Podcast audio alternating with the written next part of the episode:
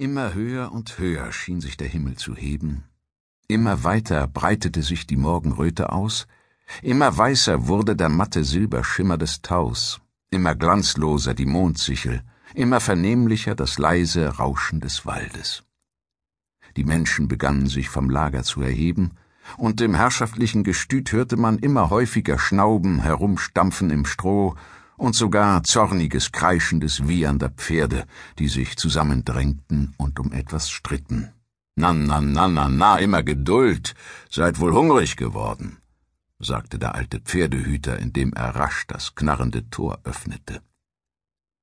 Der Pferdehüter Nestor trug einen Kosakenrock und um den Leib einen ledernen, rot ausgenähten Gurt. Die Peitsche hatte er um die Schulter geschlungen, am Gurt hatte er einen Beutel mit Brot hängen. In den Händen hielt er Sattel und Reitzaum. Von allen Pferden, die sich auf dem Hofe befanden, es mochten etwa hundert sein, zeigte die geringste Ungeduld ein scheckiger Wallach, der allein für sich da in der Ecke unter dem Vordach eines Schuppens stand und, die Augen halb zukneifend, an einem eichenen Pfosten leckte. Was machst du da für Dummheiten? rief ihm Nestor mit spöttischem Ton zu.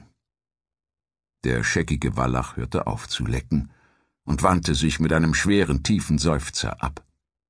Der Pferdehüter fasste ihn um den Hals und legte ihm den Reitzaum an. Was hast du denn zu seufzen? sagte Nestor und legte ihm die Schweißdecke und den Sattel auf, wobei der Wallach die Ohren an den Kopf legte, wohl um sein Missvergnügen auszudrücken.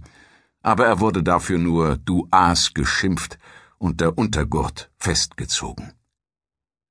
Dabei blies der Wallach sich auf. Aber Nestor steckte ihm einen Finger in das Maul und stieß ihn mit dem Knie gegen den Bauch, dass er ausschnauben musste.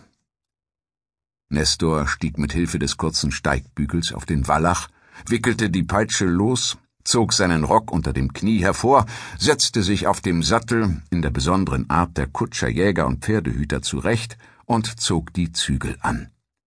Der Wallach hob den Kopf in die Höhe, und bekundete damit seine Bereitwilligkeit zu gehen, wohin es ihm befohlen würde, rührte sich aber nicht vom Flecke.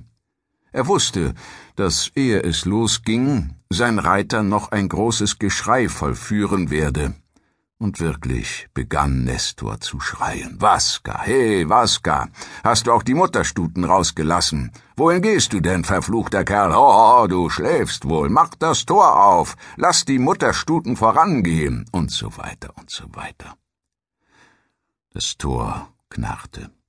Verdrossen und schläfrig stand Waska, ein Pferd am Zügel haltend, beim Pfosten und ließ die Pferde hinaus.